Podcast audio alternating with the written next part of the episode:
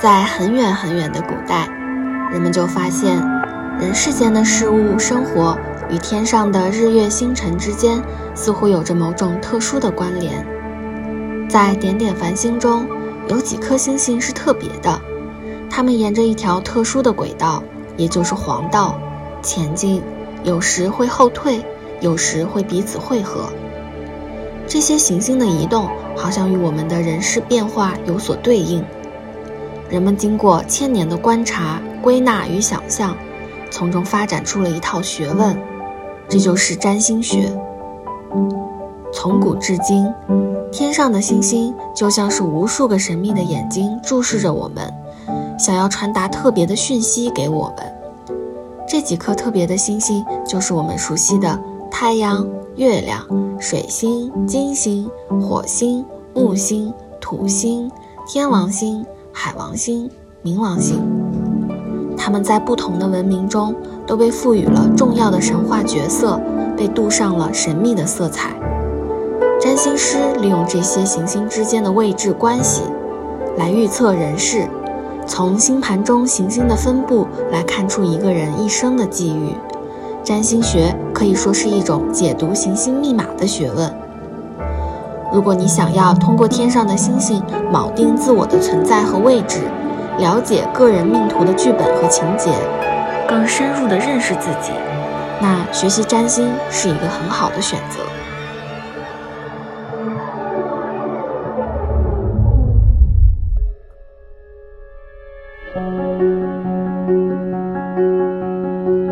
观点可能打架，态度不会偏激，是最好的说服力。大家好，欢迎来到爱说服力。这是一档女性视角的播客，我们倡导个体勇敢地向外界发声，表达本身就是力量。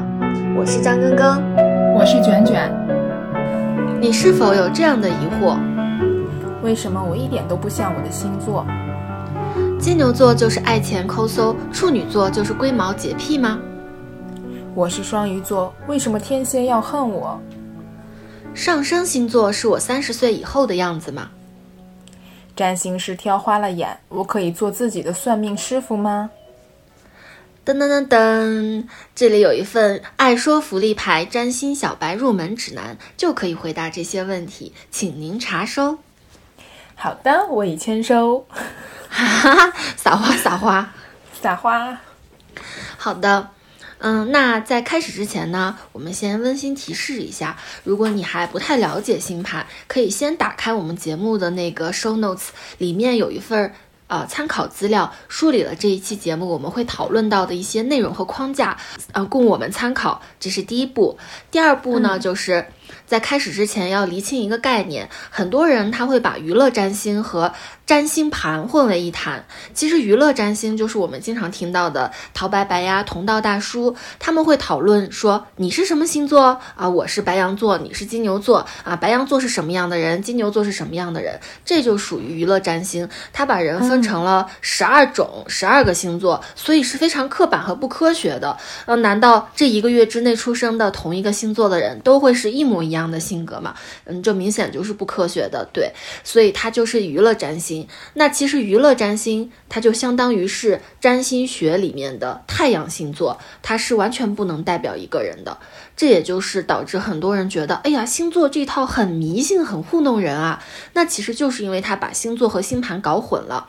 所以呢，今天我们讲的占星学，它是很综合、很全面的去看一个人，把一个人的。各种各样的面相分开去讨论，所以也请大家先分开这两个东西，完全是不同的，一个比较片面，一个比较全面啊，这就是第二点。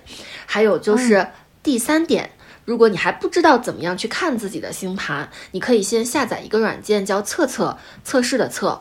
或者叫爱星盘，然后在里面输入你的出生时间，最好是精准一点，呃，具体到那个出生的年月日时分钟，再加上你出生的坐标，就可以生成一张你自己的星盘了。然后呢？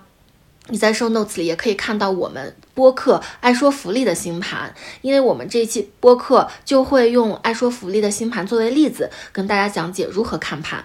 而且呢，我这里再插播一下，就是星盘它不只可以看人，它可以看小猫小狗的性格呀，然后看一个东西，比如说像看播客的一个发展的脉络呀，还有一些人拿它来择日，就是开店呀、结婚呀、选好日子，这些都是星盘的作用，它是一个很实用的工具。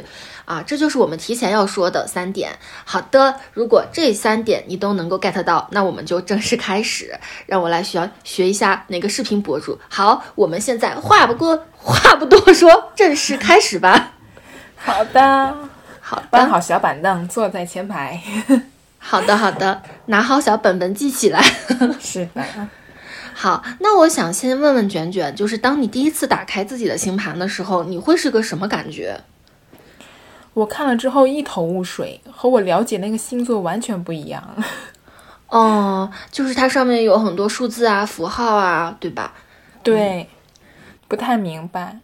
嗯，那上面的那些字你能认识吗？就是有一些缩略的字，不太明白，就觉得好乱，像一张蜘蛛网一样。嗯，是这样的。其实当我第一次打开星盘，也是这种感觉。要大概明白，我们得先看看它到底是怎么生成的。它其实就是在你出生的那一瞬间，抬起头看天空，那这个时候天上的星星星罗密布，这个时候我们就挑选出了一些比较特别的星星啊，包括就是曾经的太阳系的九大行星，再加上月亮啊，加上南焦点啊、北焦点啊等等一些星星，它们都在我们的头顶。那这个时候，我们往头顶的星空拍一张照片，把它制成一个图，这张图就是属于我们的独一无二的星盘。嗯嗯，所以说大家可以参考一下爱说福利的星盘，你看一下，就是在最外面的那一圈，不是写了一些字嘛？像什么蟹呀，就是巨蟹、狮子、处女，那其实这些字就是十二星座的缩略的字。然后呢，他顺着这个十二个星座写了一圈儿，其实就是当时天上黄道的十二个星座的位置。这个大家应该是比较熟悉的，毕竟是星座嘛，对吧？嗯，对。然后呢，看完这圈，再大家再往里面看，它就里面那一圈，它不是标着数字嘛？一二三四五六七八九十十一十二。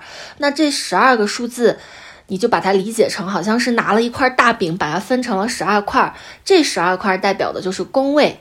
宫位是什么意思呢？宫位的意思就是我们人生的各种面相，每一个宫位都像一个舞台，一个场景，它代表的就是我们人生中不同的场域。嗯嗯，好的。然后呢，宫位说了以后，你再看这个大饼上，它撒了一些像芝麻一样小小的这些点点，那其实它就是天上的行星。占星娱乐占星，他会觉得，哎呀，这个星座啊，你是什么座，我是什什么座很重要。但其实，在占星学里面，星座不是最重要的，最重要的就是行星，就是这些小芝麻点儿，它们才是主角。所以星座。它不是一个主语，它是一个主语的形容词或者副词。真正的主角主语就是这些小芝麻点儿行星，你能明白吗？哦，明白了。对对对。然后呢，你刚才说那个乱七八糟的蜘蛛网，那这些蜘蛛网的线段到底是什么？其实我们也看到，在行星中间有一些连线，这些连线其实它的术语叫做相位。就是行星和行星之间的角度形成的这个线条。那因为这一期呢属于是入门指南，大家不用专门的去了解，你只要大概知道，就说在这个线条里面，红色和紫色的它属于不是很和谐的相位，不是很舒适。那如果是蓝色、绿色，它代表的就是一个挺稳定、挺舒适的这样一个关系线段。嗯，这个就是连接行星之间的线条。嗯，跟你解释一下，就是现在我们看到这个星盘上的要素，不就是？主要的就是行星、星座和宫位嘛，对吧？这三个其实是一个星盘里最重要的东西，这些就是我们星盘中的三要素。那我们基本就给大家介绍到了。那如何用这个三要素去连接一个逻辑去解盘呢？其实这就是我们学习占星的一个重要逻辑。我们就会认为说，行星你可以把它当做是一个对象和主体，它就是一个演员，是一个主角，是一个人。那你看，我们刚才在这个 show notes 里标注的就是它是 who 或者是 what，就是这是谁，它是什么，这是一个主语，它是一个动作的发出者，是一个演员。嗯嗯。然后呢，星座代表的就是一种方式，也就是说，主人演员他是用什么样的方式去演戏的？你也知道，演戏的方式千千万万，比如说早期有玛丽苏的琼瑶神剧，就是哭天喊地，还有像那个 景涛咆哮组的那个张大嘴巴嘶吼的，还有像现在不是传说什么？演演艺圈里的数字小姐，她演戏的时候不念台词，只说一二三四，靠后期配音的。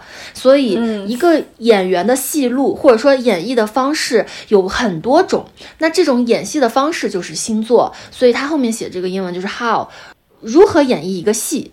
对，那这个就是星座。那最后呢？演员用一种方式演戏，他需要一个舞台，需要一个场景，所以这个工位就是舞台。因为我们看任何的戏剧，它都需要场景的转换，通过蒙太奇去转场。这一场在屋子里，下一场去屋子外，那这个工位就是地点，所以就是 where，这就是演员演戏的舞台。所以演员用某种演戏的方式在舞台上演，这就是呃占星学的三要素。现在你能明白吗？明白了。对，所以初级入门，我们了解占星，其实它的逻辑就是把行星演员放在了一个舞台，也就是宫位上，通过演戏的方式，也就是某种星座的能量来演这个戏，这个就是看盘的一个逻辑。因为我们经常说人生如戏嘛，其实这个星盘就相当于是我们人生的一个剧本。我们也知道，在每个剧本里都有挺多演员的。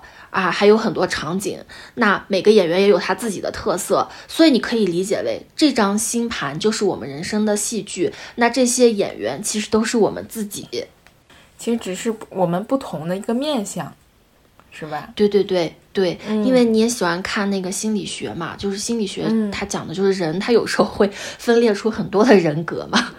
就是这个意思，嗯，从内到外，从不同的场景下，人的性格它是不同的。比如说，像我们在工作的时候，在面对爱人的时候，处理亲密关系的时候，都是不同的性格。比如有些人吧，他是钢铁硬汉，出门觉得可凶了，叱咤风云，但是他心里却有一个怕晕针、怕打针的小姑娘，他也有他铁汉柔情的一面。像我的话，就是出门特怂，但是家里却是屋里横。这俩性格看起来是截然不同的，但是其实他都是都是我。对，这就是反差。人是有多个面相的，这也能够回答之前那个问题，就是，哎，为什么我是什么星座，但是我却一点都不像那个星座？因为我们在人生的这个星盘中有很多场景，会分化出很多不同的人格去演我们人生一场一场的戏。那那个娱乐占星里说到的太阳星座，它只是一个面相呀，对吧？那还有别的行星在。演我们的人生戏，比如说，呃，接下来会讲到的金星代表的是恋爱，那我们恋爱的时候是什么样子？可能和我们平时的人格很不同啊。有一些人他在工作上、职场上叱咤风云，但是他在爱情中又患得患失，一点都不勇敢，很懦弱，对吧？经常有这种情况。然后呢，我们在工作的时候又是另外一个样子，比如说工作的时候非常讲究逻辑，但是跟父母相处的时候又会。很 很歇斯底里等等吧，所以这个就是看盘的方式，嗯，你应该大概能够理解，嗯嗯，我理解了。然后这也是它比较科学的地方，就是如果我铁口直断的说你白羊座就是什么什么样，这个其实是非常迷信的，对。所以下面我们就来讲一讲这三个重要的元素，从第一个开始，演员开始。嗯，然后第一个就是行星，它是主角，是主语，是主体性动作的发出者，所以我们方便大家理解，把行星给它拟人化，把它变成一个人。好的，现在我们就想象我们的这个人格中分裂出了十个人，这些都是你，就是有十个行星。感觉这人格分裂有点严重。对对是的，就像那个有一本人格分裂的书叫《二十四个比例》嘛，就是那种感觉。他们平时都居住在我们的身体之中，只是我们感觉不到。好，那我们现在来看看我们人生剧本里的那些演员，他们都是什么样子的。首先登场的演员就是最重要的太阳。那太阳现在出场了，那如果把太阳比作是一个人，你觉得他会是一个什么形象的人呢？我觉得。他应该比较阳光、积极、外向的一个吧。嗯，是是是。那你觉得他是个孩子，还是一个中年人，还是个老年人呢？嗯，孩子。为什么你觉得是孩子？嗯，我首先把他排除掉老年人了，因为我感觉、对太阳给人一种希望的感觉。对 对对，嗯、哎，我想起我们以前做的那个广播体操，不就是叫“初升的太阳”吗？哦，对，嗯，所以我理解你的意思，就是太阳它很有活力，很有希望，像小孩子一样明亮。对，对这是说得通的。但是这里笼统的呃概括太阳的话，有一句话叫做“如日中天”，也就是说，我们的孩子他可能更像是朝阳，就是旭日东升。但是如果把太阳的从呃出生到日落的这个整体的能量综合一下的话，它可能更像是。中午的太阳，也就是中年男性，在星盘里就是这么解释的。因为太阳它本身就是太阳系唯一的一个恒星，其他星星都是绕着它转的嘛，所以它非常的尊贵。在占星的系统里，代表的就是一个有权威的，可能是父亲啊、男性的这样一个角色。那如果对我们个人来说，太太阳代表的是我们的人格、意志力、信心。主体性这种非常核心的东西，所以它才是那么明亮耀眼的。你看那个太阳的能量，它都是从中间往四周发射的，所以太阳就是一个人的意志主体性。而且之前我也了解了，你的太阳星座是金牛座嘛，我的太阳星座是白羊座，但是你嗯。比起我就非常的像金牛，这是为什么？因为你除了太阳之外，还有别的星星也落在了金牛座，所以这几颗星星它都聚合了这个金金牛座的能量，也就让你看起来比较典型的像个金牛座。但是我的太阳虽然是白羊座，但是我别的星星都不在白羊座，这也就是我看起来不是很像白羊座的原因。这也可以从这一点去理解，就是我们看一个人要综合全部星盘上所有的行星来看，如果很多行星都落在了一个星座，但是那个星座它不是你的太阳星座，那有可能那个星座比你的太阳星座更像你，能理解吗？嗯嗯，那就是星星落的地方比较多的，可能它对我影响能量更强，对对对。更强。嗯，对，这就是说这个娱乐占星不准的原因。与其说你是什么座，你很像这个星座，其实不如说你的这个盘里什么星座的能量最重，你就更像这个星座。嗯。好，那我们再说回太阳吧，在这个希腊希腊神话里，阿波罗太阳神他就是这个太阳的守护神，所以它本身就是很明亮、很权威的，影响人的这种自我实现，有一种王者风范，所以这个就是太阳。那接下来我们讲一讲与太阳相对应的一个行星，就是月亮。月亮我好喜欢呀，为什么？为什么因为因为有有一句话叫做“白天走四方，晚上借油补裤裆”，你听过没？听过。他的意思就是说，太阳它多少还是带着一种白天我们把衣服穿好，哎呀，我们有我们的目标、我们的价值感、我们的愿景，然后走出去，要像上公司里面一样，每天喊口号啊。有些公司还要团建，然后把我们的目标、我们的价值给它汇聚在一起，所以它是一个比较宏大的，有点像男性叙事的这样一种能量。嗯，他比较阳刚，比较正能量。但是作为一个人，他不可能是只像太阳那样，他是一体两面的。一个人不可能，他晚上下班回家躺在床上还在喊“我要奋斗，我要努力，我要实现价值”。现实中是回家就躺平，明天我一定要辞职。对，这才是现状。嗯，对，所以就是回家之后的人呢，他可能会很 emo 啊，就是月亮代表的就是我们回家之后晚上关上自己的门，面对自己的情绪，它是更阴性的能量，是柔软的、流动的啊。白天我们打拼了一天，实现了自己的价值和愿景，那晚上回家，咱们把卧室门一关，小被子一盖，小眼泪一流，月亮就是我们的这种能量。所以这为什么我喜欢，就是因为月亮它是一个跟女性相关的行星，在星盘中，很多时候我们会把月亮看作是母亲啊、妻子这样的角色，它会给我们一种照料啊、给人安全感的和疗愈的能量。所以你看，月亮它离地球这么近，它还会跟地球之间产生引力，引动地地球上面的水产生潮汐，潮起潮落，就是这些月亮引起的。而且呢，具体影响到我们每个人，或者说我们每个女人，我们女性身体里也有潮汐。就像我们女孩第一次来月经就会叫做是初潮嘛，那是为什么？因为女生的月经它也受月亮的影响，因为，呃，月亮的周期跟女生的这个生理周期是一致的，所以这个东西很有意思。哇，我们一直在跟宇宙呼应着。对对对，我们女性就是天生就有像月亮那种柔软的、敏感的、流动的情绪，它是变化的，很有感受力。所以这个月亮这个。呃，行星它可以触碰到人的灵魂，是一种很内向的能量。但是你在看那个太阳，它是向外发射的嘛，所以月亮它是收缩起来，让你有一夜好眠。它是清凉的、流动的，它也不炙热，它也不影响别人，润物细无声。所以很多时候呢，我们看一个人真实的样子，内心真正的样子，其实不能看太阳，反倒是要看你的月亮落到什么星座。哦。那就可以理解，太阳星座更偏向外核，月亮更偏向内核一点。对对对，可以这么理解。就像太阳和月亮，它是我们人生的一体两面，出门见人和关门面对自己的这种反差。那有些人他会内外不一致，就是就是可能会跟这个太阳和月亮这两个星座不一样有关。比如说像我吧。我的太阳是白羊座，就感觉貌似好像挺活泼的，但是其实我的月亮是水瓶座的，本身水瓶这个能量是很疏离的，所以其实从本质上来说，我是非常难跟别人建立亲密关系的。所以表面上看起来挺热情，但是我心里非常冷漠。嗯，对。然后像你的话，就是太阳也是金牛，月亮也是金牛，所以我就觉得你这个人其实。至少属于内外表里反差不会特别大，你白天出去跟晚上回来差不多，不会躲在被窝里哭是吧？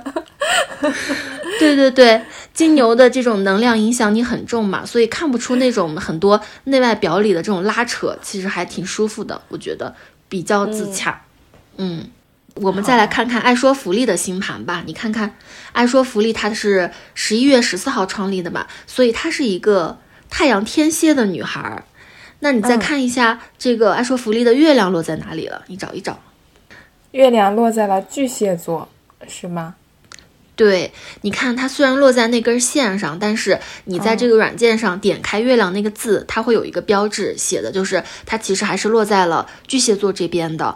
所以爱说福利看起来呢，太阳是他的愿景，他的目标，目标就是一个很酷的女孩，因为天蝎嘛。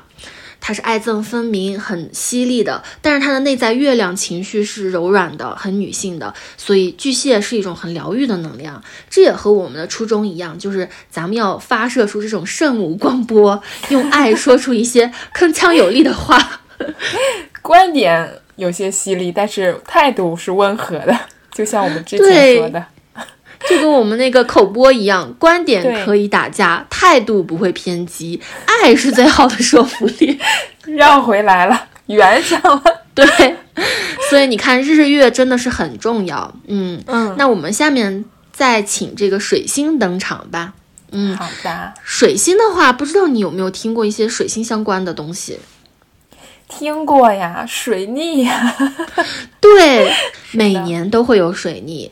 因为水星它跟我们挨得也比较近，它离太阳最近的一颗星星嘛，所以它基本上每年有三次逆行的时间，所以。我们在水逆期间经常会看到热搜啊，或者有些人说什么水逆退散呀，水逆好倒霉啊，这是为什么？其实这就是因为水星它代表的东西在逆行中受到了阻碍，导致水逆期间大家都觉得很不舒服。那这是为什么？因为水星它代表的就是一个思考和表达的能力，它代表的是一个人如何与外界沟通。然后它的原型是神话里的一个小信差，你可以把它想象成一个小小的邮递员，哎，古灵精怪的，非常善于把各种各样的信息做交换，每天奔忙于各种各样的地地点中间。所以水星代表的就是互动啊、传播啊、沟通、语言、交通等等等等。所以。水星又代表沟通，它延伸出来的一些又有是思维逻辑啊、心智相关，这些都跟水星相关。所以每年到了水星逆行的这几个月，我们的沟通都会受到阻碍，在这一些方面的内容都会很难受。比如说脑子和嘴不同步啊，而且我在水逆期间，手机打字特别容易打错字。哦，那是不是现实中也很容易说错话？这个阶段对。对，就是词不达意，跟别人沟通很窝火，说着说着就很来气。他 get 不到你，你 get 不到他。还有一点，电子产品特别容易坏。然后交通也会受阻。其实相信大家也能感觉得到，因为我们现在正处在水逆之中。最近的这一期水逆是从二零二二年的十二月二十九号开始，也就是上一周开始，一直到二零二三年新年的一月十八号才截止。所以咱们现在 正处在水逆之中。不知道你有没有受到影响？我现在就深刻的受到了一些影响，比如今天早上我打开我的相机，我的相机就坏了。还有，各位亲爱的听众朋友们，如果你在听我们这一版的时候，其实我们已经前后后录了三次了，前面两次都是因为各种各样的技术问题。尽管我们在录制之前非常认真的检查了设备，结果录出来。还是没有声音，而且我当时录的时候，我那个录音的界面上啊，就是本身一分钟有六十秒，它能从零跳到九十几，简直就是个灵异事件！天哪，感觉水星在和我们互动，你看到我的能量了没？对，水逆的时候真的是很容易出 bug 呀，嗯，我都很怕，真的是录播客录怕了都，有阴影了。对，而且。大家可以想想，你看，在水逆期间，我们都遇到了什么？是不是咱们最近买的快递都特别慢，很多都动都动不了？嗯，对，这就是 水逆期间的这种交流啊、物流啊、电子信号啊、运输啊都跟不上趟，信息非常紊乱，信息不对等，很多人囤药，很多人又买不到药，对，就是一个很混乱的这样一种感觉。其实你可以想象，就是这个水星背着小包的邮递员，他偷懒了，他不好好送信了，他不好好传递东西了，那我们的生活就会受到影响。嗯，哎，希望这个邮递员你敬业一点好吗？哎呀，但是这个邮递员每年都要摸鱼三次，哎，每次都是二十二十天，而且前面还有什么停滞期、阴影期，前前后后加起来得一个月，就特难受。嗯，好长时间。对，好吧，反正咱们这个上班也得摸鱼，这个邮递员摸摸鱼也能理解吧？好吧，好的。那下一个行星呢，就是金星。你觉得这个金星这个行星，它是个男孩还是女孩？我觉得她是女孩吧。为啥呀？感觉金星就是金闪闪的，女性嘛，自带光芒。哎，对对，金星真的很明亮，而且你看看那个 show notes 里我们的这个参考笔记里面金星的这个标志，有没有觉得有点眼熟？嗯，就是那个性别符号是吧？对，它就是我们在女厕所看到的这个女性的符号，而且有一本书叫《女人来自金星，男人来自火星》，其实就是这个原因，金星的符号就是女性的符号。我一直以为那个书名是一个比喻。是真的诶，它真的有对应金星，所以你可以把它想象成一个小公主，因为金星是离地球最近的嘛，跟我们的关系也很好。它在神话里的原型是爱神阿芙罗狄特，也就是我们经常说的维纳斯女神。呃，当然，在西方的神话中，她是一个美女，但是在金中国，咱们的金星不是女的，她是那个太白金星，老爷爷。对。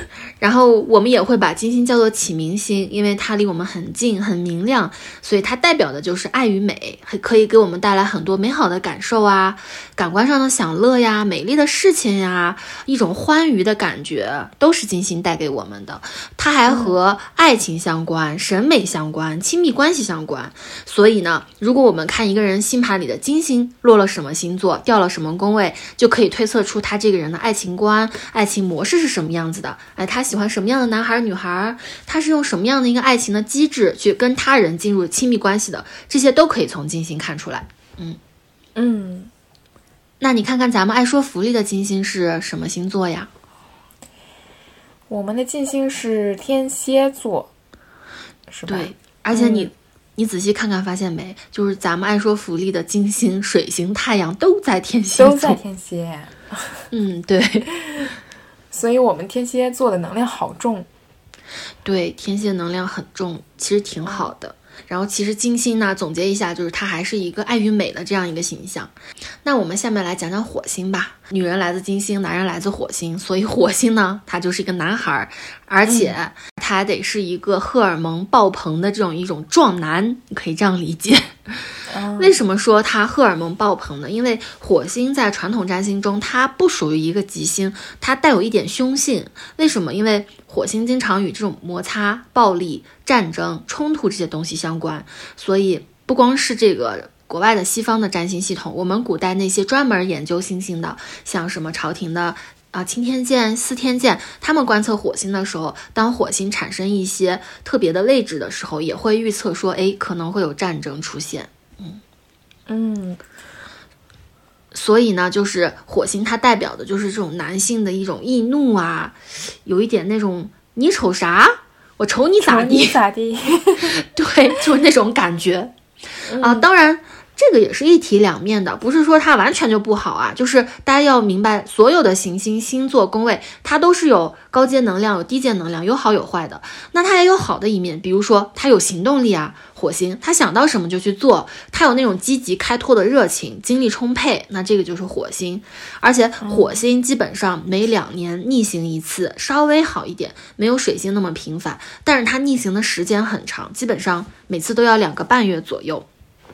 嗯，而且，而且此时此刻，我们也正处在火逆之中。现在是二零二三年的一月七日嘛，也就是说，火星逆行是从什么时候开始？是从去年二零二二年的十月三十号开始，一直要逆行到二零二三年的一月十三号结束。所以，其实我们回顾一下，在火星逆行的这几个月发生了什么事情？比较负面，比较聒噪，对。嗯，是的，有很多嗯不方便说的，就是有一些群体在长期的压抑中得不到释放，它会爆发。其实也就是十一月、十二月的事情。嗯嗯，我以为他逆行的时候是指的躺平的状态，不是他平常很冲动的那种劲头。嗯，不是的，逆行它会加剧这种这个星星带的负面的能量。对，所以而且你看这一波逆行，火星的逆行还逆行在了双子座。其实从某种程度上啊，等一下我们会讲到双子座的，它对应的双子，它代代表的就是一些像学习呀、知识传播呀、学生啊这样的地方出现了一些冲突。那其实，嗯，我就不多说了，大家应应该能理能意会吧？嗯嗯，真的很准啊。对呀，就是你就别说年轻人了，像我的话，你也见证了，就是那会儿我经常在群里跟别人吵架，就是莫名其妙的一点就着，特别难受，就是好像某一种能量它压抑特别久，爆发出来就是一个大震动。所以你看，就是我们现在处的这个新年的一月的这个。前半个月他就挺不舒服，因为他又是火星逆行，又是水星逆行，双重压力给到了，所以很多人可能就会陷入一种混乱中。嗯，像有些人他买不到药，很暴躁，然后医疗资源又挤兑，物流快递停滞，正常生活还是受到了影响。所以这个就是火星和水星的这个两个相加起来的影响。嗯嗯。好吧，然后现在我们其实就说到了太阳、月亮、金星、火星、水星这五个行星，其实它都属于在地球和太阳中间的行星，所以它们叫做内行星，因为它们离我们也比较近，所以这些行星是比较能够明显的对我们产生影响的。对，然后。接下来我们会讲那个木星、土星、天王星、海王星、冥王星这五颗星。这五颗星它是在我们地球往外走的那些地方的，所以它们运行的周期很长。然后，所以这些行星会被叫做是社会行星或者时代行星，因为它的这个周期长，所以对个体的影响更久远，有些长到就是几十年，其实就跨度非常的长，导致我们感觉不到。对，所以就是。在代际中间，为什么我们有代沟啊？我理解的和我爸理解的不一样，就是因为有些新行星它几十年一个轮回，所以一代人有一代人的这种集体无意识，一代人有一代人的伤痛和回忆，就是这个原因。哦，原来是这样。对，所以它还挺科学的。好，下面我们来说一下木星吧。比如说，你看，像木星的话，它基本上要十二年才能转一整圈儿。所以你想，一个人的十二年，其实他自己都有很大的变动了，所以他可能不太能够感觉得到木星的这种影响，但是它确实在隐隐的影响着这个世界。嗯，哦，我看你那个 show notes 上面写。嗯，他有指代这个贵人什么的，我就想哇，十二年才有可能有贵人运，那确实好难。哦，那倒不是这个意思，就是木星它本身是一个贵人。哦，因为木星是一颗大吉星，它是一个很好的行星，它是太阳系里面除了太阳之外所有的行星加起来的质量的二点五倍，非常的大。嗯，而且它还有很多的那个卫星，我那天查了一下，它有七十九颗卫星，所以就是，所以它就是一个资源地嘛，手握着非常非常多的资源。所以你把它比作是一个人，他就是一个老人，他很慈悲，很富有，很有资源，有很多人脉，非常的宽大，也很乐观，所以他才是我们的贵人嘛。你想要什么资源，他都可以给你。啊，他还代表那种扩张啊、膨胀的意思。嗯。嗯，然后他在神话里对应的角色就是天神宙斯，他可以给人间带来幸运和福气。所以你可以看看你的星盘，你的木星落在哪个宫位上，那你那个宫位代表的那些事情，可能就会相对比较顺利，比较容易。你可以看看咱们爱说福利的木星掉在了几宫，掉在了十宫。对，嗯，后面我们讲到宫位的时候，就会知道十宫代表的是事业。社会声望，所以咱们的这个木星落在了社会声望里，说明爱说福利还是哎呀挺不错的。那我们应该呼应一下木星，对 对，来一波关注、点赞、转发，对，咱们转赞评一条龙给我们刷起来，支持一下咱们木星老铁，对。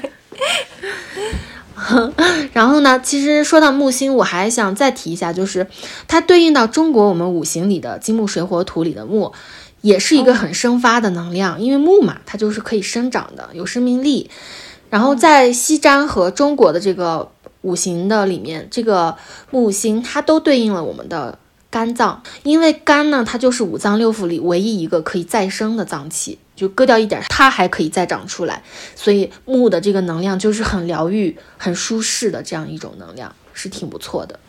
嗯，真希望星盘里面的木星多来一点。哦，那可能就得后羿射木了，太多了就物极必反吧。好吧。好，然后呢，咱们再来看看土星吧。比起木星呢，可能土星就没有那么和蔼了。它在占星学里也会被称作是凶星。为什么？因为它更像一个很严厉的导师或者是教练，能明白吧？就是他确实很爹，他很喜欢压制你、打压你、PUA，就是那种感觉。所以土星它会给我们一种很沉重的能量，让你很辛苦。嗯，你可以参考一下你的这个星盘中土星掉到了哪里，那那个宫位上的这个。舞台上演的那个戏，应该就演的挺累的。那不一定说是很苦，它但是它会给你造成一个桎梏，一个枷锁，就是你困在里面，让你在这个上面实现自己的时候有困难，就是那种感觉。嗯。比如说，像我举个例子吧，我的土星落在了二宫。等一下我们讲宫位的时候呢，二宫其实它代表的就是财帛，代表就是资源、物质啊、钱这些东西。其实我个人觉得，我从小到大就会对物质占有欲很强，土星带来了一种在物质上的那种匮乏感，导致我特别特别喜欢买东西囤，就缺乏这方面的安全感。啊，然后有些人就会说：“哎呀，土星都落财宫了，肯定很穷吧？”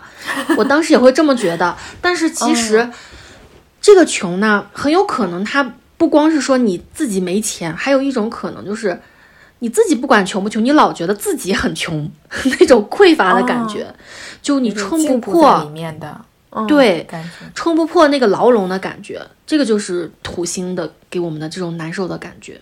嗯嗯，好，那我们下面来说一下，就是这个三王星吧，更远的这三颗星。首先呢是天王星，诶，天王星我还挺喜欢的，因为呢，在太阳太阳系所有的行星，除了太阳以外啊，剩下的它都跟地球一样，就像那个地球仪中间不是有根棍嘛，就中轴线插进去，然后地球啊或者别的行星，它都是顺着那根棍子转的。但是天王星唯独是天王星，它不是竖着顺着转的，它是翻着跟头转的。啊，很调皮呀，对，所以就是感觉它很特别，而且，它发现的时间是当时世界正处在工业革命啊、美国独立战争、法国大革命的时候，所以天王星它本身就带着一种解放传统、挑战权威、创新变革的能量，这个就是天王星的这种性格，我还挺喜欢的。我喜欢那种有一点古怪、有一点点与众不同，他向往自由、挺特别的这样一种性格。哦，我感觉我应该是没有这颗星。其实我们每个人都有这颗星啊，而且我们俩的这个天王星肯定都掉到了同一个星座，因为我们俩同龄嘛。这个是时代星，嗯，它就是因为天王星它很多年它才变动一下嘛，所以它可能在这一代际里出生的孩子，天王星的星座都一样，但是它可能落在了我们人生的不同的舞台上，这就是看它具体影响到你哪里。所以这就是为什么我们有代沟，就是很多时候我们觉得理所当然的事情。我们的父母 get 不到，而现在作为一个九零后的我，再去跟零零后的人教书，我看他们的那些东西，我也 get 不到。这个就是时代行星的影响。啊，你觉得星盘好科学？对，就是挺科学的，不能污名化它，它非常的系统和全面。那下面我们来讲讲海王星吧。海王星我也很喜欢，因为它的原型是海海神波塞冬。你看看海王星的标志，它像一个什么东西？叉子是吧？对，就是海神波塞冬的这个三叉戟，这是他的一个武器。他一生气，他就会挥动海水，发起海啸，把万物都搞得稀碎，掀起滔天巨浪。所以他就有一种把所有东西都粉碎了、瓦解了的这样一种能量，无意识的消解一切。这是一个很弥散的能量，它掌管的就是人的这种集体无意识，就是荣格说的那个。它还代表一些弥散的呀、模糊啊、茫然啊、欺骗啊、牺牲啊，还有一些令人成瘾的东西，比如说滥用药物、嗑药啊、酗酒啊，这些都是属于海王星掌管的。嗯，就负面的一些的。对，嗯，但是它也有好的地方，比如说。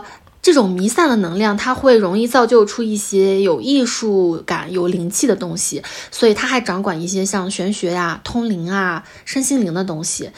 嗯，比如我给你举个例子吧，有一个人海王星的能量特别重，他就是《爱再见爱人二》里面的那个宋宁峰，他你看看他那个他老婆把他怼成什么样子，就是他已经可以把他自己虚无到不存在，他的没有任何的那种标准，对吧？对，他看着确实挺迷糊、挺茫然的感觉。对他好像就是没有原则、没有规则。嗯，他把一切的意义都消解之后，他就无所谓。然后他身上又带着一种很忧郁的艺术气息，这个人就像一汪海一样无边无际。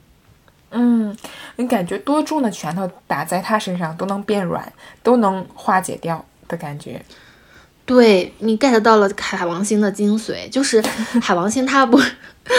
他不是有一些这种灵性啊、幻觉的层面嘛？你看宋宁峰，他作为一个演员，共情能力特别强。如果你再往后看啊，就是节目里有一期有一个叫苏诗丁的歌手，那个女孩她分享了她小时候非常悲惨的童年经历，然后宋宁峰他可以迅速共情到这个小女孩，她就是回到房间里抱着这个枕头痛哭，这个是很难得的，尤其他还是个男性，所以这种。感知的、共情的、很玄妙的力量，就是海王星的能量。嗯，然后呢，我们下面说最后一个演员吧，就是冥王星。你觉得冥王星这是个什么形象呢？这冥王一听就恐怖、毁灭的 形象。西方神话里他是冥王哈迪斯，就是掌管冥界的，相当于是冥界的宙斯，所以它代表的就是死亡、毁灭，一个的结束和另一个的开始、蜕变。而且呢，冥王星是二十年换一个星座，在这个二十年和二十年交接的这个节点上，时代就会发生一些震动。比如说，像冥王掌管的前二十年，二零零八年到二零二四年这段时间，冥王的星座是落在摩羯座的。其实摩羯它是一个比较土的能量，就是它很收缩，它很爱管理。然后你就可以看到，在这个二十年间。我们这种土象的能量，它会让我们的经济、文化、艺术上，它都在紧紧的收缩，就是有很多这种被管控的感觉。对，然后那在具体的实业上，比如说像跟土相关的土木工程啊、房地产呀这种行业，在这二十年前二十年吧，它就有一个很大的发展，都是在这二十年之中。真的是这样。嗯，是啊，而且摩羯它本身也是比较严肃、比较沉重的，所以你看，在二零二四年和二零二三年这交界的这几年，像那个轮轮换的时候，就会有一些阵痛，比如说像二零年出现的这个疫情，就是好像一个世界的某些秩序开始被打破了，开始要颠覆了，就是这个意思。嗯，一个很意外的。这就是因为很快这个摩羯冥王的能量要转换到二零二四年之后的这种水瓶冥王的能量了，所以就很多人说这个水瓶时代要来了，摩羯时代要远去了，就是这个意思。那水瓶它代表什么？它就相对来说没有那么紧了，没有那么收缩了，因为水瓶它的守护星是天王星嘛。刚才我也讲了，天王星它很有意思，它就。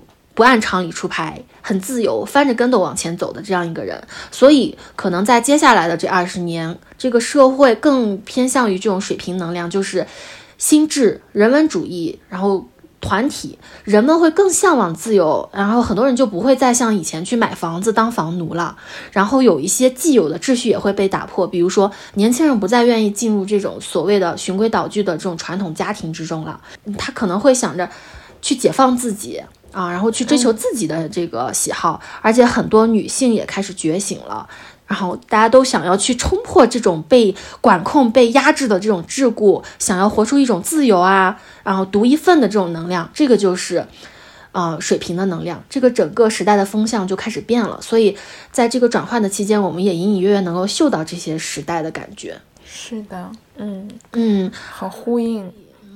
对，你看，像现在这种身心灵行业或者是玄学的行业的兴起，也是因为这个，因为人被压抑久了，他总想要找到一些寄托和救赎。谁的这个朋友圈里还没几个算命师傅呢？是不是？大家都想着说，通过这种灵性的东西啊，或者一些呃向往自由、爱好特别的东西来找到自己。所以你看，我们也感受到了这种冥王水平的能量的感召，我们来做这一期玄学占星的播客。传递这种能量，对，这也是冥王水平的一种映照吧。嗯，好神奇。对，嗯，所以就是每次看到行星的时候，你就会觉得天呐，天上的星星竟然和我们有如此紧密、微妙，但是又不易觉察的联系，你就会觉得很有意思。嗯，有一句话叫那个啥。仰观宇宙之大，俯察品类之盛，你就会觉得哇，个体像一个尘埃一样，但是它又在宇宙中与那么大的星体产生了关联，就觉得很美妙。是的，那我们第一趴结束啦，就是演员全部登场啦。那下面一个章节就是演戏的方式，演员演戏的方式，十二星座。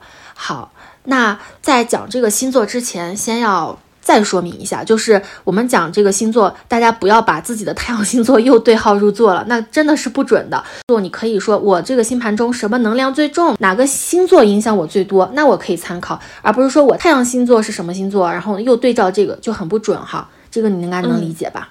嗯，好，那我们先来说说第一个星座，白羊座，白羊。它就是宇宙混沌之中动起来的第一个星座，所以它代表的就是一种野性，一种冲动，因为它要把那个混沌搅开嘛，要生出一个新的东西出来。所以你仔细观察，就是白羊能量重的人，他就有一种像动物的感觉，他不是很像人。你有时候交流，你会感觉这种人他比较天真，相对来说有点像小孩儿。对，然后他比较纯真，他不会考虑那么多，城府也不深。然后反面来说，就是他比较自私自利，因为他还是个小孩嘛，全能自恋。所以你看他那个白羊座的标志，两个角，一只羊，他就是要去顶，去冲撞，像一个小孩来到世界上第一声啼哭一样的这种形象。所以一个典型的白羊能量重的人就是梵高吧？你看看梵高，他的艺术是那种。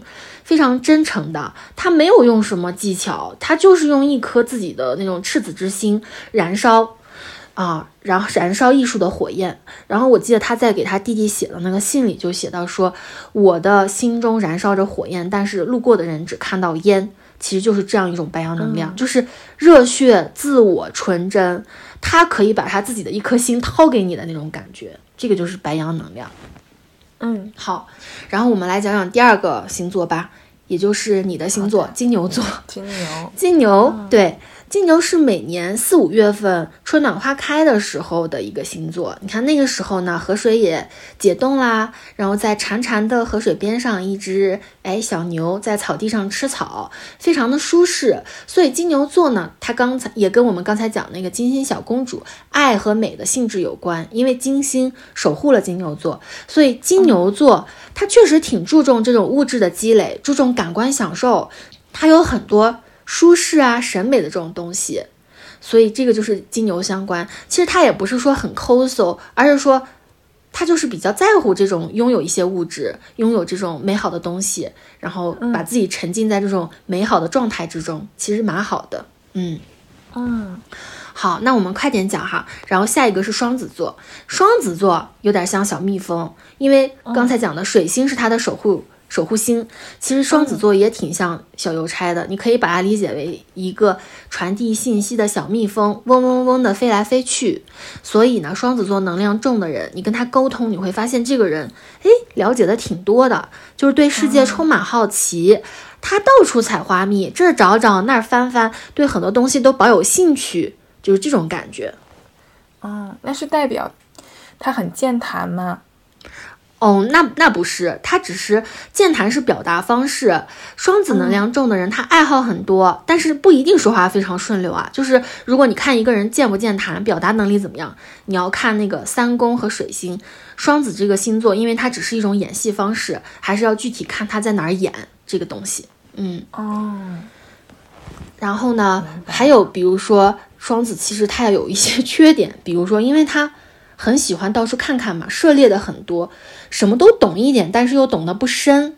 所以你交往之后会发现，哎，这个人古灵精怪，很可爱的，啥都能聊。但是你又会发现，这个人三分钟热度，因为他感兴趣的东西太多了，所以他没有办法把每个都弄得很精深，就是这样子。然后下面呢，就是巨蟹，不知道你对巨蟹有什么印象吗？最大的印象就是顾家吧。对对对。其实是对的，为啥呢？因为巨蟹的守护星是月亮。刚才我们也讲了，月亮是晚上关门睡觉的时候的样子嘛，它本身就是很感性、很柔软的、很敏感的，啊，很照顾别人的。所以巨蟹座，据我观察，我认识的一些巨蟹能量比较重的人，尤其是男孩，他们还真的是不会那么特别阳刚，他带着一种脆弱的感觉，一种敏感的感觉，能够倾听女孩。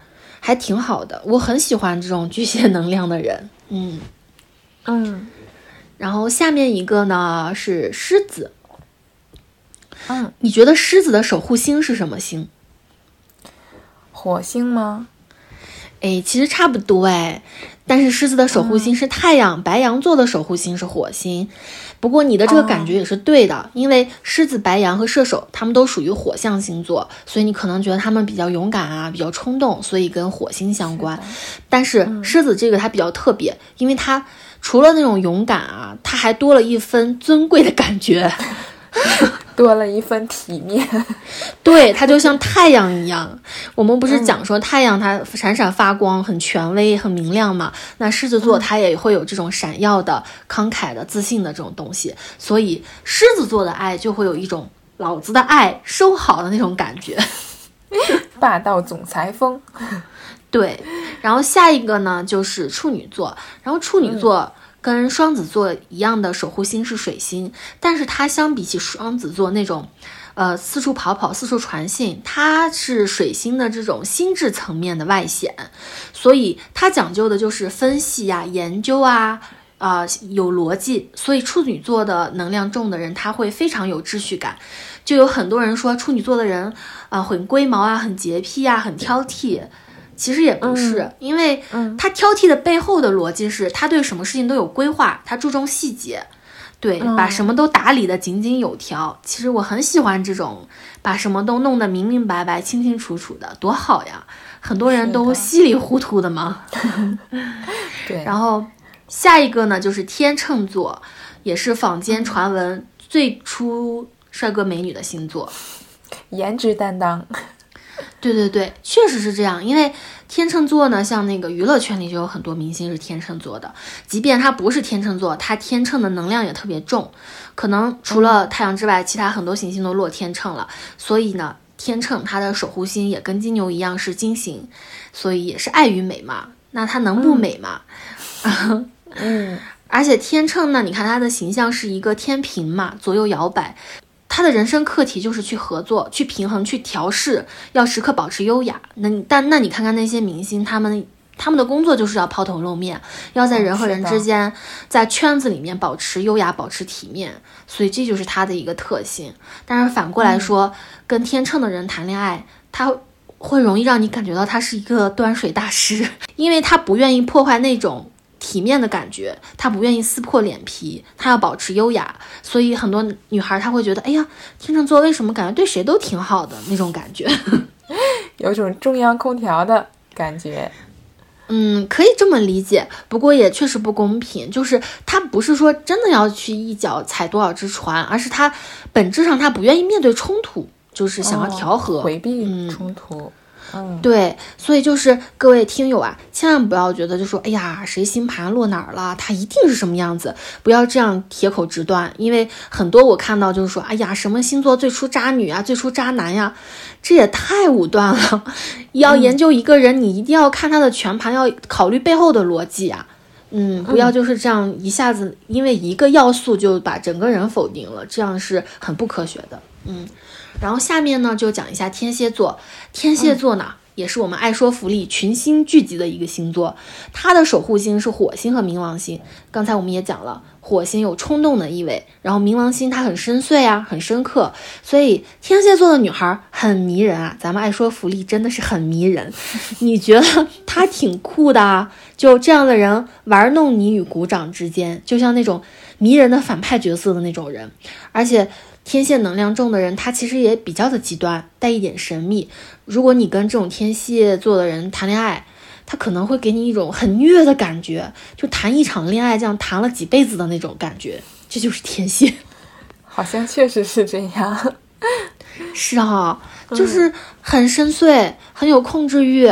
他不像白羊，你跟白羊谈恋爱就是荷尔蒙，就是上头那种感觉。然后也不像金牛，金牛就是哎呀，我们一起去吃好吃的吧 那种感觉。天蝎他是要跟你产生一种深层次的交流，有点像那种灵与肉。他们的爱是比较难以猜透的，比较有城府，又危险又迷人。这个就是天蝎。嗯，然后呢，下面我们来说说射手座吧。射手座的守护星是木星，刚才我们也讲了，木星是一个大吉星嘛，又乐观又有资源，所以射手座他也挺扩张、挺轻松的，喜喜欢到处去探索。而且射手的这种探索呢，一是他喜欢到处玩，二是他精神上有追求，就是喜欢思考。这种能量就是射手能量，在旅行中体验世界，你可以把它想象成那种波西米亚风的人。就是拿着个帐篷，一般一边流浪一边体验世界，然后很有哲思的这样一种感觉。嗯嗯，好，然后呢，我们再说一下摩羯座，好像也很多人 说他不怎么好，这是为什么？好像跟他谈恋爱很虐。嗯，是的，因为摩羯座它是跟土星相关的嘛，就是比较踏实，比较压抑，比较谨慎，也很克制。这种人呢。其实很靠谱，因为他如果当领导、当同事的话，确实能够把这个事业搞得挺好。但是跟这种人谈恋爱，可能就会他比较闷，他 get 不到这种女性的这种流动的情绪。然后呢，像这个唐朝的韩愈，他就是摩羯座。他自己都写诗了，就说我命好苦啊，我是摩羯座呀。然后后来苏轼又特别喜欢韩愈，然后他就追星考古嘛，发现韩愈写的这首诗，诶，他发现诶，我竟然跟我的偶像一样，我也是摩羯座的。然后苏轼说我的命也好苦呀。然后像这个伟人里面，除了他们俩，还有很多像那个毛爷爷也是摩羯座呀，还有文天祥，就是写了“人生自古谁无死，留取丹心照汗青”的那个。文天祥，所以你发现没有，这些摩羯座能量强的人，都是一些比较容易是一些大官，对朝中要员，嗯，对，而且还是那种政治领域啊，就是带着有这种管理呀、这种领导力的这种角色的人，嗯，因为摩羯这个能量它本身就很踏实啊。如果说摩羯座的这种人做同事、做领导挺靠谱的，虽然他不近人情，但是他可能更容易把事情做好吧。嗯嗯。然后呢是水瓶啦，然后你觉得水瓶给你一种什么感觉呢？我一直觉得水瓶是很灵活、很活泼的那种。嗯，也不完全是吧，因为水瓶它本质有一个词就叫疏离。因为我自己就是月亮水瓶座的嘛，就是有一点古怪，有一点特立独行，有一点疏离，有点离经叛道。就是如果你把一堆人啊放在那里，给塞进去一个水瓶能量重的，其实特别容易，特别容易看出来，就是他在那儿，但是他又不在那儿那种感觉。嗯，这个就是很独立、很与世隔离的那种感觉。好，然后最后一个呢就是双子座，哦，不对，最后一个呢就是双鱼座。双鱼是黄道十二星座里的最后一个星座。那刚才我们不是说那个宋宁峰嘛？那其实 双鱼，因为宋宁峰群星双鱼，所以这个。他，我刚才说他海王能量很重，就是因为海王守护了这个双鱼座嘛。你想，这十二个星座里，白羊座是第一个出生的孩子，一直轮回到了最后一个星座。那其实就像海王一样，双鱼他把一切能量又消解了，把这个生命又归于这个混沌之中，所以它代表的是这种无意识的、很迷乱的这种浪漫幻想，所以就很符合宋的那种气质。嗯，好，然后这就是我们说到的这个十二个星座。那下面我们就试着把刚才的主角和演戏的方式匹配起来，然后你就可以简单的去造一下句子了。比如说，呃，我们来大概的造一个句子，像那个月亮水瓶，月亮代表的是什么呢？内在月亮代表的是，嗯，对，内在的一个人流动的这种情绪。那刚才有讲水瓶，它比较古怪，比较有距离感，所以月亮水瓶你就可以造句说，哎，这个人的内在他是比较疏离、比较冷漠的，很有距离。而且呢，像这个月亮，我们之前也讲过，月亮代表生命中的这种妻子或者母亲，所以有些时候你综合全盘，你可以猜测，就说，哎，这个人他是不是跟他妈妈的关系也比较疏离？这个就是看盘的一个逻辑，嗯，所以看星盘就是遣词造句，你把这个主语、形容词，然后地点啊什么的都了解好了，你就可以把它造得很好。那我们现在学的就是语法，最基础的语法弄明白了，才能掌握这个剧本、这个作文。对，就这样才可以把我们的剧本解释得很好。那下面呢？就是演员开始演戏了，那演戏的下一步是什么？就是在哪儿演？他在每个工位上演戏。那你看这个工位就是我们星盘里的那些数字嘛。如果我们把星盘看成是钟表，你看它九点钟方向的这根线，往下逆时针的转，就分成了十二个宫。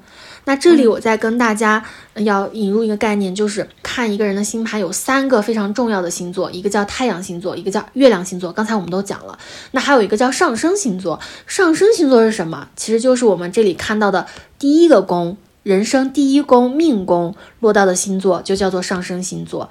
那为啥叫上升呢？因为你出生的时候那个地平线上面升起的那个星座，它就叫上升星座。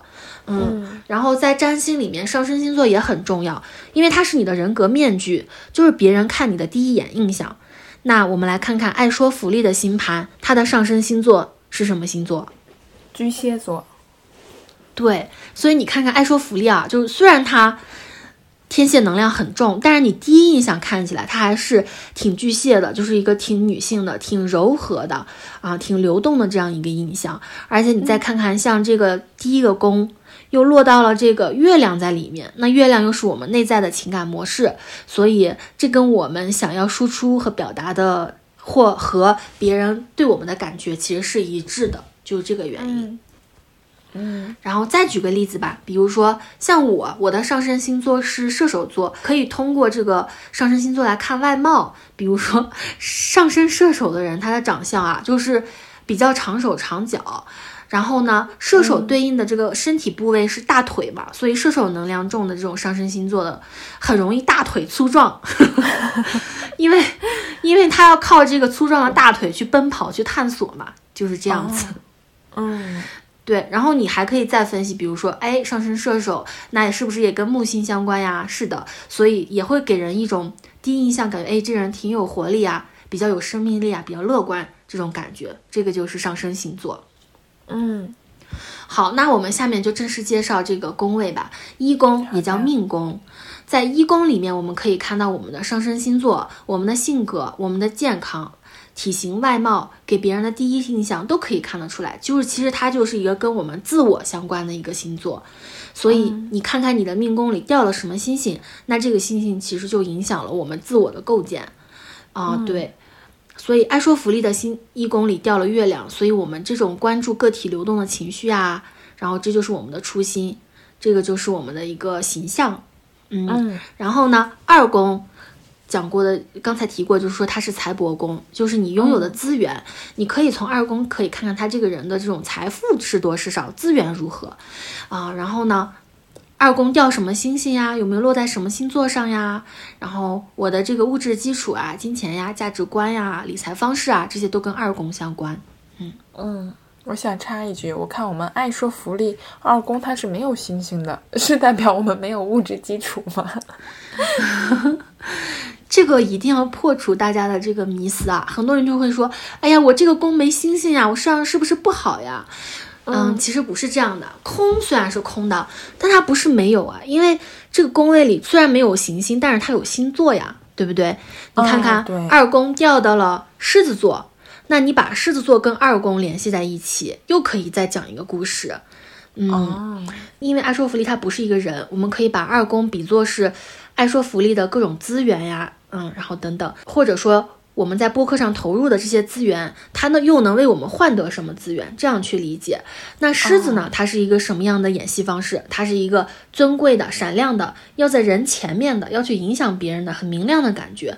那其实我们的播客不也是这样吗？因为我们要把播客做大做好，那就需要不停的在公众的视野内去崭露头角，然后不停的去吸纳更多的听众来听我们的观点。那这样我们才能实现自己的价值。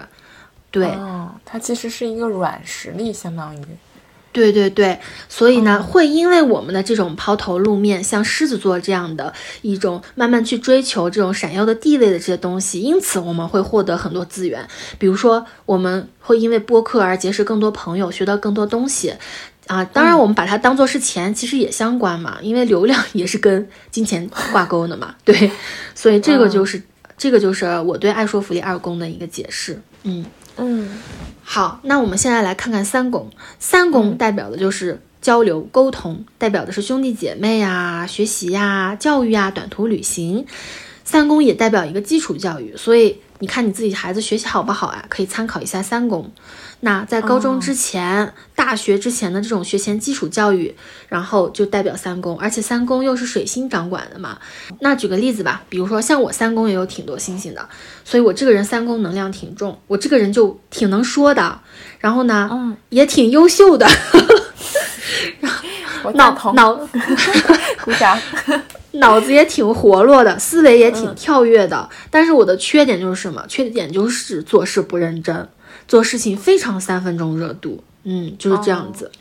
好，然后我们继续说，四宫代表的是家宅宫，为啥呢？你看四宫，因为中间的那根横着的线就是地平线嘛，四宫它是地平线下面最低的一个宫位，所以它代表的就是夜最深的时候。夜最深的时候，就是人躺在被窝里睡觉最需要安全感的时候，所以四宫代表的就是家宅，一个人的家庭、原生家庭给他的这种情绪上有安全感的东西，都可以归纳为四宫。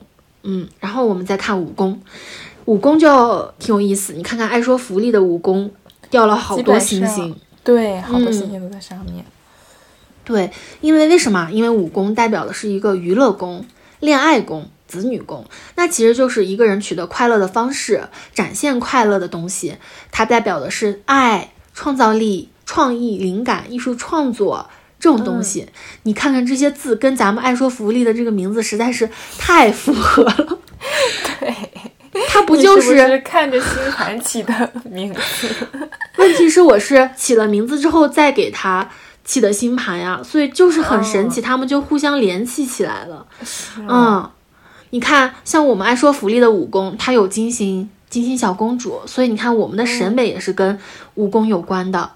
然后我们的水星也掉在里面，我们是通过沟通交流去啊，赢去获得这种娱乐和爱的。那本身我们播客就是一个说话的媒介嘛，那水星代表的就是沟通、交流、创作，所以真的很好。而且你看，太阳也落在了我们的五宫，所以我们播客的主体性、自由意志也是在五宫中得到了发挥的。所以看这个五宫给我们造出了非常多的能量，我们也倾注了非常多自己的表达、审美和自由意志在这里。好，然后呢，你再看一下这三颗星星哈，虽然它挨得很近，但是你可以在详细的解说里看到，这三个其实是汇合在一起的，就是说这三颗星星合相了，那合相就是说互相给予、互相成就，所以就是更加交流、发光发热，这就是爱说福利的力量，充满希望的感觉，对。而且你看看这些行星又掉在了天蝎的星座上，所以爱说福利它就不是那种比较肤浅的逗你一乐的这种播客啊。我们也希望我们自己的播客做的，哎呀，还是稍微得有一点深度嘛，啊，还是要有力量的。嗯，而且你再看一下啊，就是五宫那旁边是不是除了这个日金水，它还有一个南字，南方的南。对，嗯，其实它是南焦点。南焦点在星盘里代表的是前世，也就是说，爱说福利的前世也是从武功来的。为啥呢？咱们也不就是从这个创造啊、沟通、传播里来的嘛？因为咱俩是从微信群上 认识的，然后慢慢的就把它给孕育出来了。这个就是爱说福利的前身。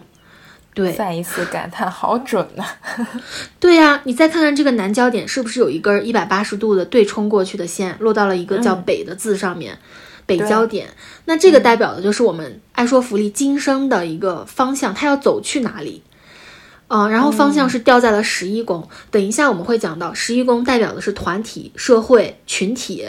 你看，我们俩从。网上把爱说福利建立起起来了，通过自己的努力，那我们的目标是什么？我们的目标就是把它发扬光大，然后最后走到的什么方向？就是走向群体，通过播客去结识更多的朋友。我们可能会从线上走到线下，我们总会有一天会相见，我们总有一天会发展成现实生活中的朋友，而且我们总有一天会跟各种各样的同号、同温层的人一起来沟通交流。那个，这就是我们这个做这个播客的目的嘛。嗯嗯，我们的愿景是的，这也就是我们爱说福利的这个力量的力的来源。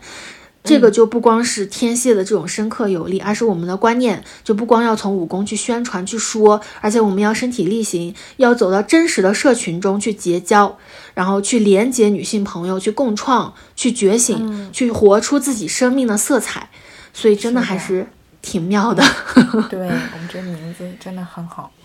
嗯，对，自己捧场，对我们就是要自己给自己捧场。然后呢，所以说咱们的名字、咱们的内容、咱们的这个时间都扣合起来了，就很神奇。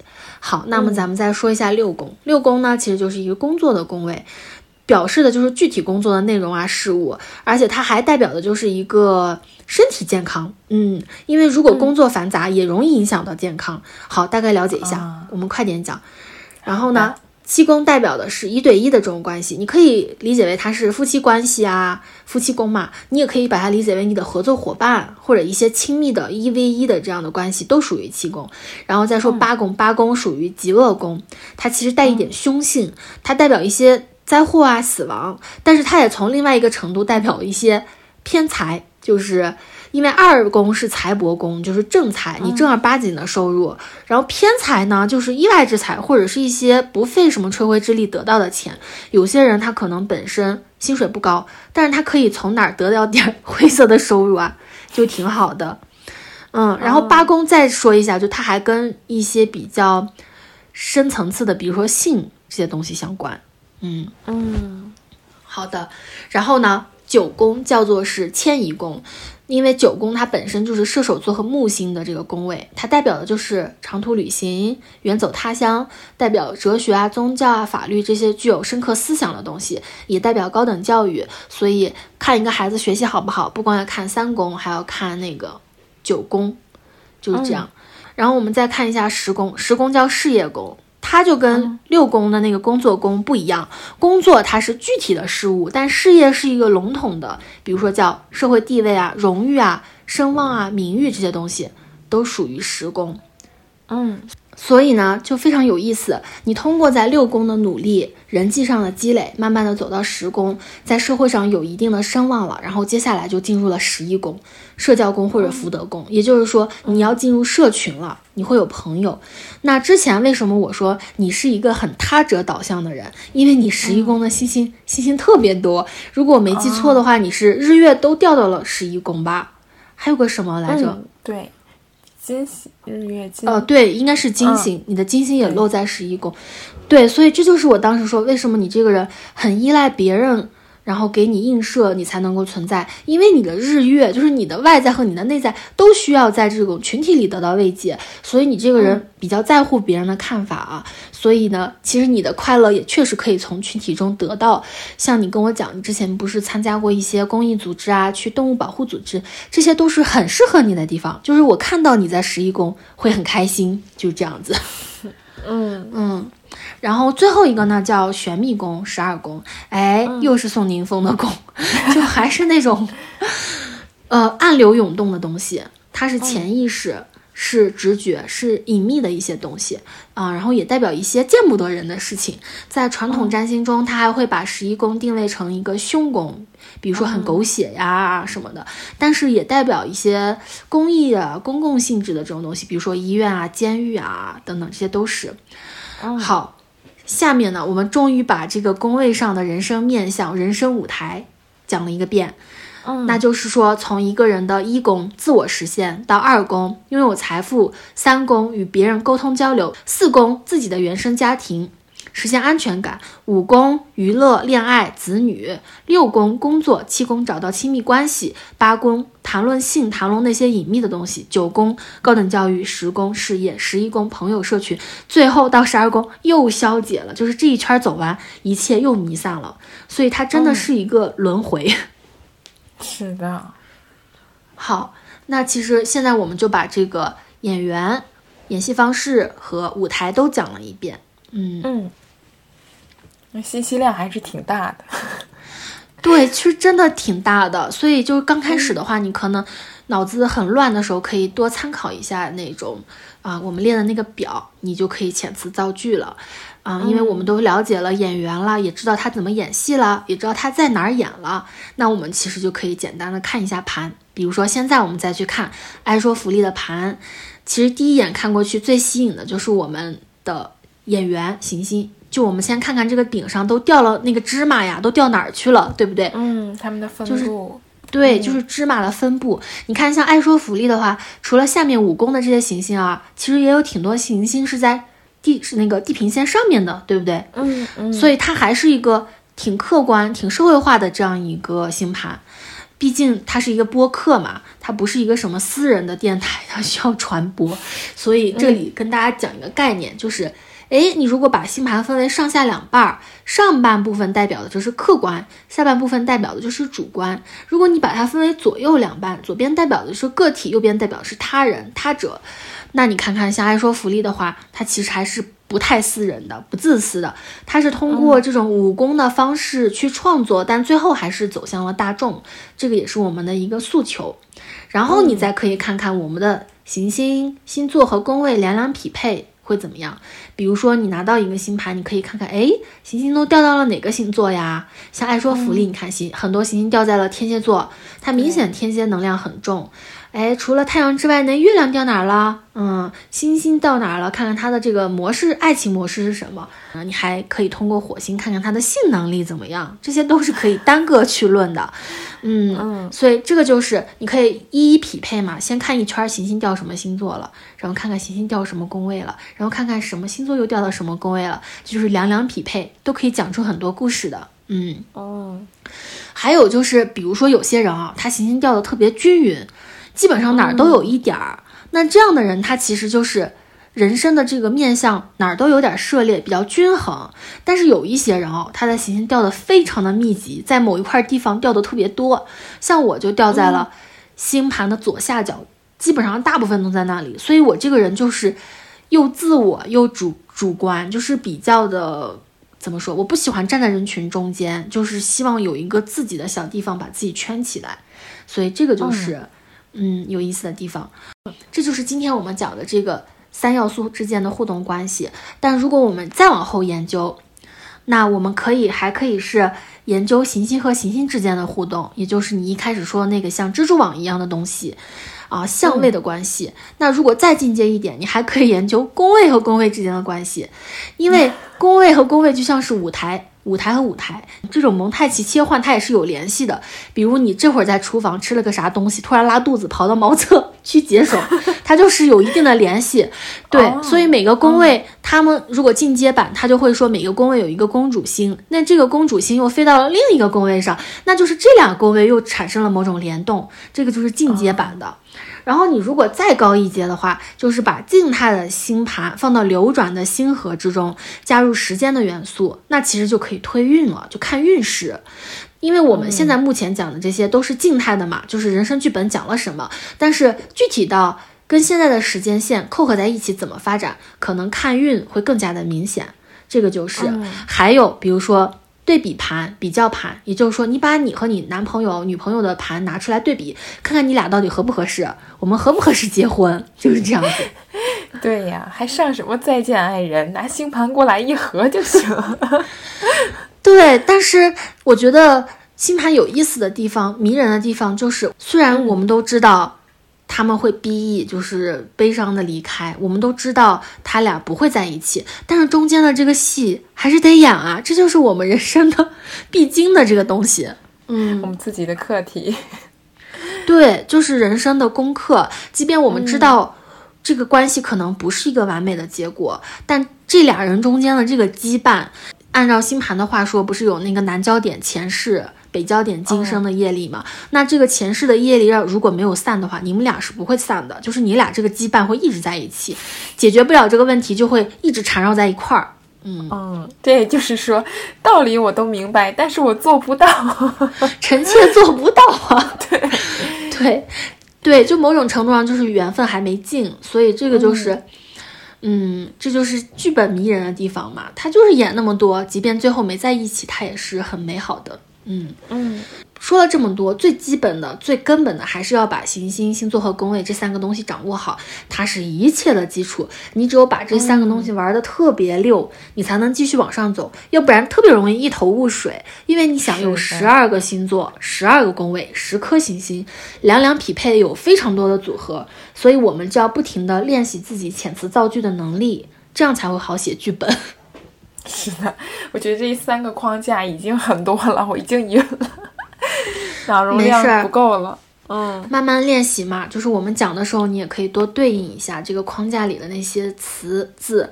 哦，我写的非常的概括，肯定是不全面的。所以呢，各位听友，如果你想继续深入的话，要看一些书。嗯，有一本叫那个《当代占星研究》苏汤普金的这本书很经典、很基础、很平实。嗯，然后还有一本叫这个史蒂文史蒂芬阿若优的《生命四元素》，他是把那个。呃，星盘里的这个四个基本元素风和水土讲了一，还有一本叫斯蒂芬弗里斯特的《内在的天空》这本书非常好，就是他的诗语言像诗一样，遣词造句非常的优美。写的很好，引人想象。这三本书都推荐大家去读一读，因为我写的那个太干了，干到就是没什么意思了。你如果运用到个体的星盘实践中，你会发现人生的面相是非常多的啊，每个人的故事都非常复杂，所以就需要我们多去学习这种修辞的手段，才能把这个故事写的完整，越清晰越好。嗯嗯，感觉是一个非常庞大的学科。对，就是可以通过看星盘，不光看个人的命图，看自己的人生剧本，他还能看其他很多东西，比如说通过星盘找东西的，像算卦一样，还有像通过星星盘来预测。啊，还有像医疗占星看健康的。啊，还有像那个看股票的，有一个叫什么股票的占星啊，也是这样的，就是基本上人类活动都可以通过星盘来预测一下，很有意思，嗯。哦，对了，最后我再说一下吧，就是你看看那个爱说福利的星盘，是不是能够看到一个三角形？很明显。是的，嗯，对。这里我再提一点，就是这个相位之间它有一些格局，比如说像三角形啊，它都是绿色的线嘛，那它是一个舒服的关系。那这个就是一个幸运大三角，而且你看看这个三角形，它又落在了哪三个星座？双鱼、巨蟹和天蝎。对，就是因为生命四元素里面，它会把这个双鱼、巨蟹和天蝎都分为是水象星座，所以咱们的爱说服力有一个水象大三角，也就说明它是这个水能量很重的。那水它其实就是一种流动的情绪，所以我们这个博客就很关注流动的情绪，关注女性的情绪价值，传播也是流动的。对对对，是的，是的，所以我们不是那种大太阳、大狮子在那儿宏大叙事的那种传播，我们可能是比较敏感的、比较流动的，就也很符合我们这种女性主义播客的这样一个调性。对，所以这很有意思。各位亲爱的听众朋友们，如果你把行星星座宫位吃透之后，你就可以看出很多事情来。因为研究星盘最重要的就是研究星盘中各个要素之间的关系，然后得出一个很综合、综合的论断。然后最后我要要跟大家提醒一下，就不要学一点点就开始铁口直断了，就是哎呀星座落这儿怎么样？哎呀好倒霉，或者说 怎么怎么样，真的没有那么绝对的事情。就为什么我喜欢星盘，就是因为它给我们了一个人生的剧本，但是这个剧本你怎么演，你完全可以通过自己的主观能动性去演。也就是说，我们刚才讲了，星座都有高阶的能量，有低阶的能量。比如说像白羊座，它的守护星是火星，那高阶的。火星是什么？是行动力，是意志力，是有计划的去做事情。然后呢，然后低阶的火星是什么？低阶的火星它就是荷尔蒙，是冲动，是一言不合就开干，然后就要去揍别人。那如果白羊的这种演绎方式是必须要在我们的剧本中上演的，你完全可以考虑我用什么样的，用高阶能量还是用低阶能量。所以主主观能动性还是在自己身上的。所以，不管是给自己看星盘，还是给别人看星盘，都不要铁口直断，万事留一线。对，嗯，就不要太武断的去断定它。对，这就是很有意思的一点啊，就是就是个人意志，它是能够改改变这种客观的命运的吗？我会觉得是。占星就像是上帝掷骰子嘛，随机的给我们生成了一张人生剧本。那从我们出生的那一天，这个剧本就开始演戏了。那可能我们在剧本里每个章节、每个段落，确实会有一些重要的节点要发生一些设定好的事情。但是呢，具体的故事情节怎么开展，我们完全可以按照自己喜欢的方式去演绎。而且这种好的演绎方式，可以反向的推动我们的剧本向更好的方向发展。这就是我理解的占星有趣的地方。因为认识自己，也就是认识世界，所以我们也希望每个人都会通过自己的星盘去了解自己的人生剧本，活出自己独有的故事，然后享受自己的人生。嗯，好的，这期节目我们就说到这里了。然后呢？干货，对，口干舌燥的干。今后呢，我们也会更新一些玄学啊、占星相关的内容。如果你对这方面感兴趣，可以订阅我们“爱说福利”。爱说福利是女性视角的播客节目，我们倡导个体勇敢地向外界发声，表达自己。如果你有任何的建议意见，都欢迎你在评论区跟我们聊天互动。那我们下期再见，拜拜，拜拜，下课啦，下课了。